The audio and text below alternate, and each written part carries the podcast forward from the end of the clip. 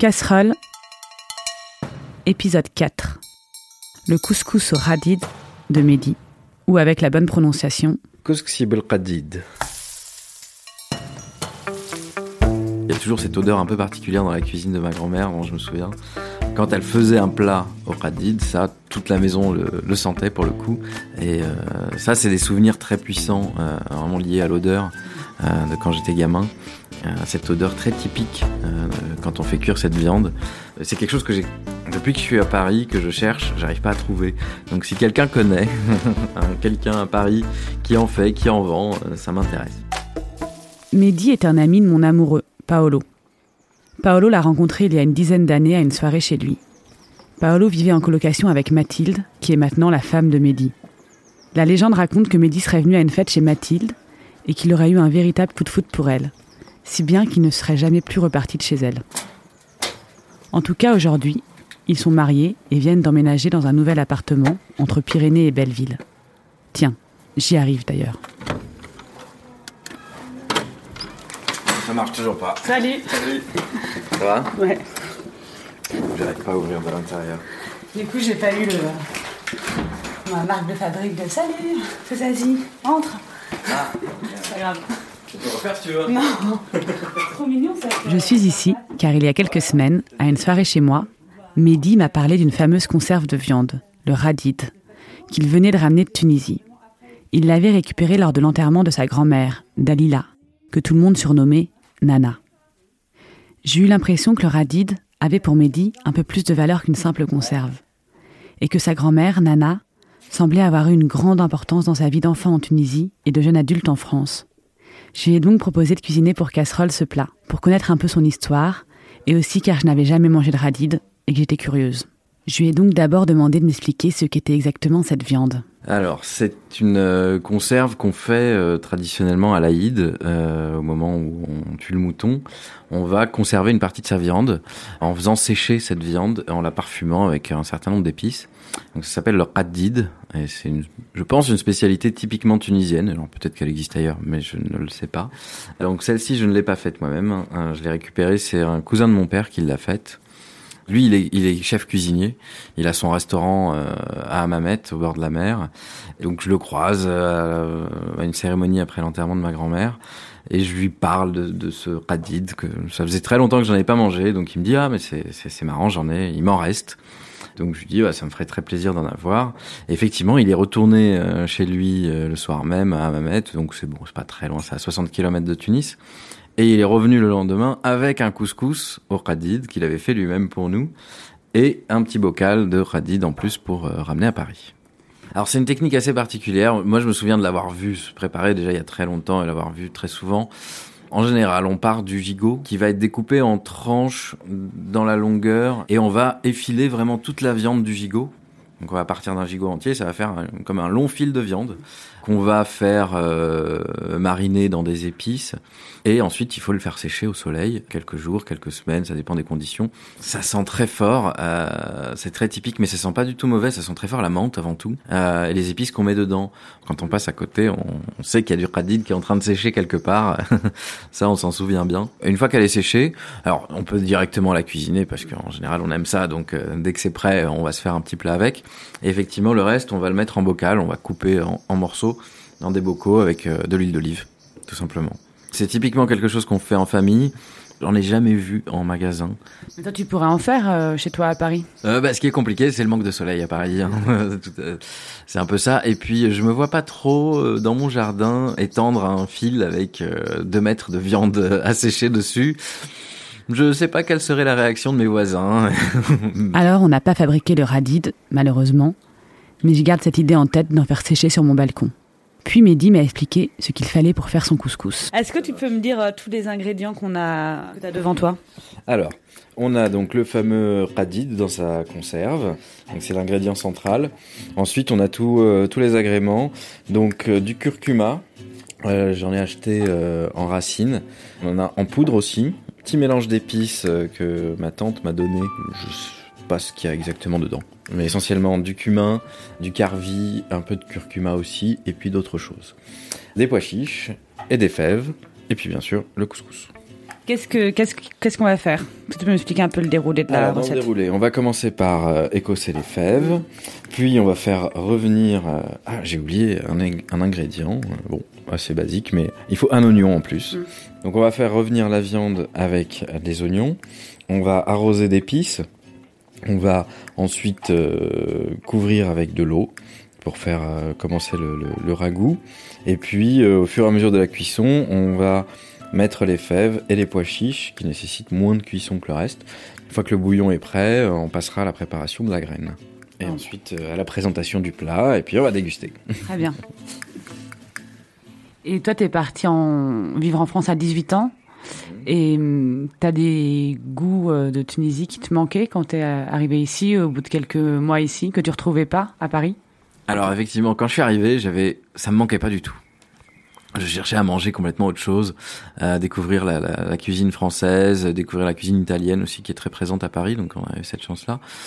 Et au bout de, je dirais, pas quelques mois, peut-être un an ou deux, euh, j'ai commencé vraiment à ressentir le manque d'un certain nombre de plats. Alors le premier, c'était le couscous qui m'a manqué vraiment. euh, j'ai commencé à aller euh, au restaurant pour manger un couscous, et puis bah c'était pas, c'était pas le couscous de ma grand-mère. hein. Il était pas du tout pareil, il était très différent, donc ça m'avait déçu cette première expérience d'un couscous à Paris. Et donc j'ai j'ai appelé ma grand-mère et j'ai demandé comment on fait, quelle est la recette, et puis j'ai échangé un peu avec d'autres personnes aussi. Et puis j'ai appris, euh, j'ai commencé à le faire moi-même tout seul. Et à chaque fois que je retournais la voir, je lui disais bah voilà comment j'ai fait? Voilà, le goût était pas parfait, il manquait quelque chose. Et donc j'essayais d'échanger avec elle pour voir qu'est-ce qui manquait. Puis petit à petit, euh, moi j'ai, au bout de, de 17 ans, j'ai un peu élaboré un peu plus mes compétences en, cuisine tunisienne. Euh, avec euh, beaucoup d'échanges et, et de souvenirs en fait. J'ai beaucoup cuisiné au souvenir du goût que je recherchais et euh, en travaillant le plat de manière à m'orienter le plus possible vers ce goût. Euh, je pense qu'aujourd'hui, il y a certains plats que j'arrive à, qui sont à peu près, hein, très proches de, de, de ce que j'avais quand j'étais gamin. Et tes souvenirs de ce que tu mangeais, ils sont liés beaucoup à, à ta grand-mère? Tout à fait. J'ai vécu chez elle euh, pendant trois ans et euh, tout le reste du temps, je passais beaucoup de temps chez elle, euh, les étés, les vacances, les week-ends. Donc, euh, j'ai essentiellement ces souvenirs-là euh, avec elle. Pour donner un peu l'anecdote, c'est quand je dors chez ma grand-mère, le matin, c'est le petit-déj, ça sent le café. Et dès qu'on a fini le café, ça sent le repas du midi. Elle part directement en cuisine elle va y passer sa matinée. Et elle va préparer le, le, le repas du midi et du soir. Et donc, en fait, chez elle, ça sent la bouffe tout le temps, quoi. Et ça sent bon. Et toi, enfant, tu cuisinais avec elle? Enfant, je traînais souvent dans la cuisine. C'était quelque chose de compliqué pour elle d'avoir les, les, les, les gamins dans la cuisine. Bon, elle aimait pas trop, mais au final, avec le temps, j'ai réussi un peu à suivre les recettes, à écouter, à, à la regarder faire. Elle m'a jamais autorisé à mettre les mains dans sa cuisine. Moi, j'ai eu le droit de mettre mes mains dans le couscous de Mehdi. Et nous nous sommes mis sur la table du salon pour commencer la préparation. Très simple. Donc là, je vais t'aider à écosser les fèves. Oui, je veux bien. Je vais poser mon micro là. du coup.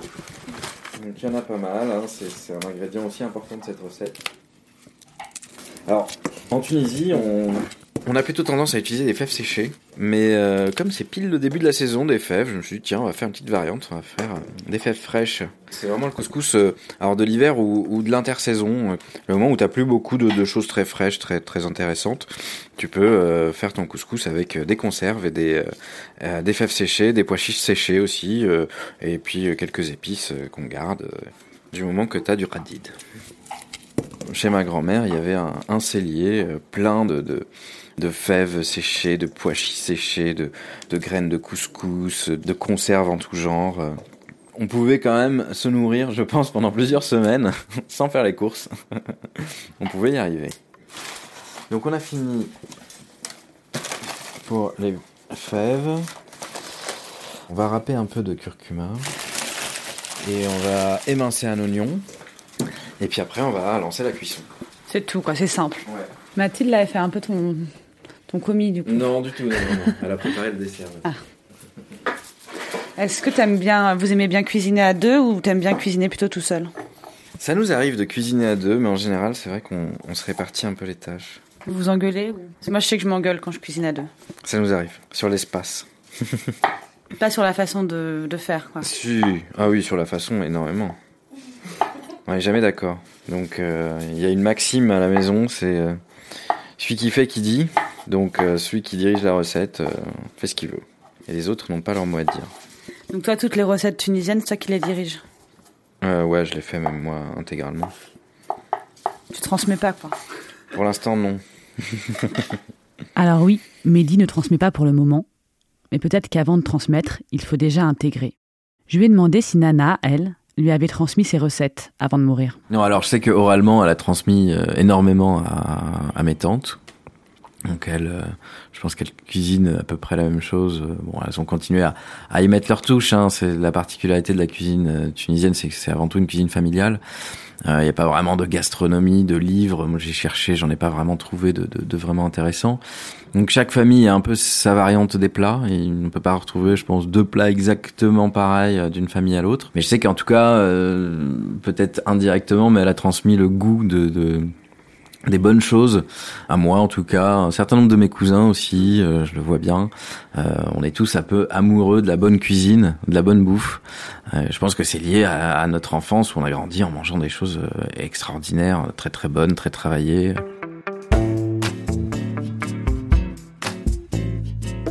Donc voilà on a fini toutes nos découpes.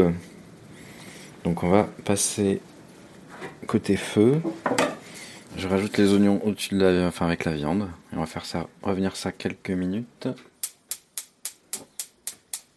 Donc la cuisson de, ces bouillons se fait toujours euh, à feu doux quand même. Donc là, on laisse cuire quoi euh, sur le petit revenir un peu. Et puis on va, euh, on va ajouter un peu d'épices. Alors il faut pas trop d'épices, hein, parce qu'il faut quand même garder le goût des épices de cette viande. Dans les ingrédients, j'ai encore voulu te parler de quelque chose. Il y a des œufs fait des œufs durs à la fin qu'on va euh, parfumer au curcuma toujours. Et là pour le coup, euh, chacun aura droit à un œuf entier. Voilà, ça, ça, doit être les techniques aussi quand t'avais pas assez de viande ou quand t'as... Je pense, oui, parce qu'en fait, dans ce couscous, t'as plusieurs variantes en fonction des régions. Et je sais qu'à Tunis, donc la capitale, on, on met pas d'œufs. Et dans les régions un peu plus au sud, on met des œufs. Et là, tu rajoutes, tu rajoutes de l'eau chaude déjà? Oui, j'ajoute de l'eau chaude pour pas faire de, Choc thermique De choc thermique. Donc l'idée là, c'est de faire un bouillon avec pas mal d'eau, puisque ce bouillon va nous servir aussi à cuire la graine. Et il va servir aussi de sauce pour euh, finir le couscous. Et puis on va attendre l'ébullition et on va laisser cuire. Euh, on va laisser cuire une bonne vingtaine de minutes. Et après, on va rajouter les fèves et euh, on sera quasiment prêt. On rajoutera les, les pois chiches tout à la fin. Et Nana, elle, elle est née à Tunis? Nana, c'est une pure tunisoise donc qui est née à Tunis, qui a grandi à Tunis, fait sa, elle a, euh, elle a fait toute sa vie à Tunis. Et elle venait de quel milieu, Nana? C'est ce qu'on appelle les Baldeya, c'est un peu l'aristocratie tunisienne euh, de Tunis. Famille euh, pas très éloignée des baies, des, anciens rois, monarques ottomans. C'est une reine, quoi, Nana.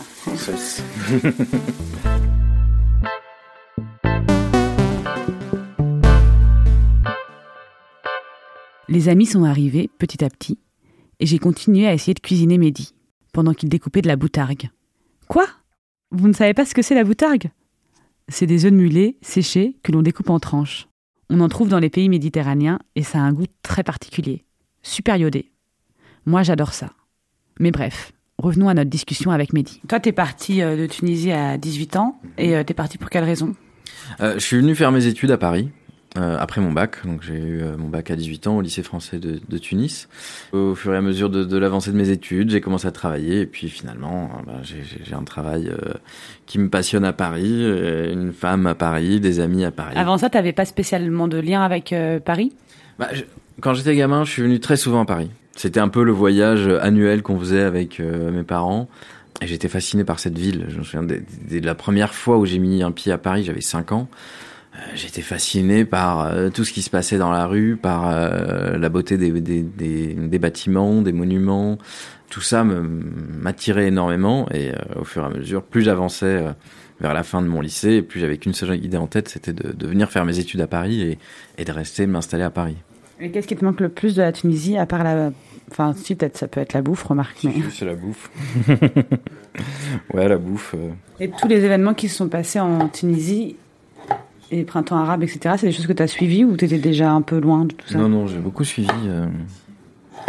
Je m'étais même un peu impliqué dans un parti politique euh, dans son antenne à Paris pour essayer de faire bouger les choses pendant la Révolution et un peu après. Puis j'ai laissé tomber. Euh, je pense pour les mêmes raisons qui ont fait que j'ai quitté la Tunisie. Salut. On est presque au complet là. On a donc pris l'apéro dans le jardin où Mehdi et Mathilde commencent à cultiver quelques plantes, puis on est passé à la dernière étape, la cuisson de la graine. On va préparer la graine, la semoule. Donc euh, c'est combien de... À peu près 80 grammes par personne. Donc ce qu'il faut voir c'est à quel volume ça correspond. Là tu mets du curcuma en poudre En poudre ouais. À peu près une à deux cuillères à café. Le mélange d'épices, pareil. Donc du sel, du poivre. Et ensuite on va mettre un petit peu d'huile d'olive là. Je prends celle qui a dans laquelle la viande a, été préparée. Donc en fait on va égrener ensuite, donc soit la main, soit la fourchette. Passer les grumeaux, tout bien mélanger. on a la quantité de bouillon qu'il nous faut. On va rajouter les fèves. Et puis ben, on, va, on va lancer la cuisson de la semoule. La cuisson de la semoule, elle va se faire juste grâce au bouillon très chaud. Tout à fait. Donc j'utilise pas la vraie technique tunisienne, hein, tout simplement parce que j'ai pas de couscoussier. Et donc on peut faire comme ça une, cuisine, une cuisson à l'italienne. Donc on verse un bouillon chaud dont le volume correspond à celui de la semoule euh, utilisée. On recouvre et on laisse cuire 5 minutes. Là on est bon. Là on est euh, comme il faut. Donc après tu vas dresser un plat. Voilà, on va dresser, donc on va terminer les œufs et puis on va dresser le plat.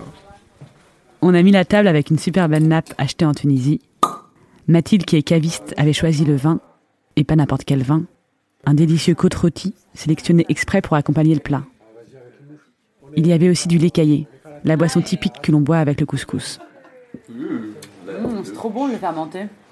Il n'a pas le même goût que celui de mon oncle, il n'a pas le même goût que celui de ma, grand-mère, mais il est pas mal. Tout le monde s'est mis à discuter et à dévorer, car je vous assure, si vous avez jamais mangé de couscous au radid, eh bien il faut essayer.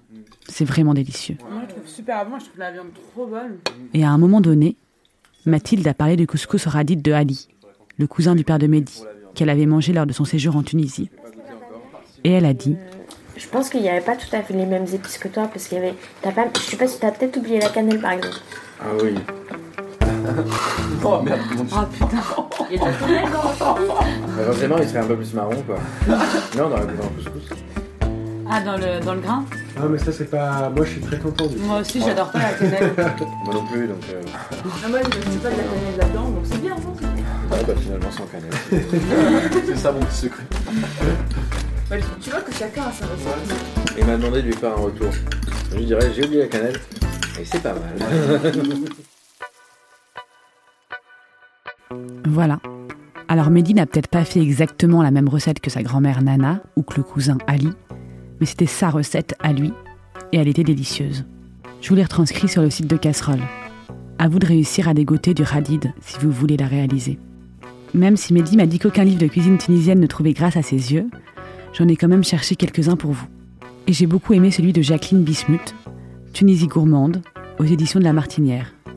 C'est des recettes juives tunisiennes, mais on trouve pas mal de points communs avec la cuisine tunisienne arabe, notamment les recettes de couscous. Je vous recommande aussi, dans la très belle collection d'Actes Sud Sinbad, Les aventures du couscous d'Adjira Mouhoud et Claudine Rabat, qui vous racontent l'histoire de ce plat depuis ses origines, avec aussi de très belles recettes. Je sais que Mehdi a dit dans le début de l'épisode qu'aucun couscous ne trouvait grâce à ses yeux dans les restos parisiens. Mais je vous donne quand même mes deux adresses de couscous préférées à Paris.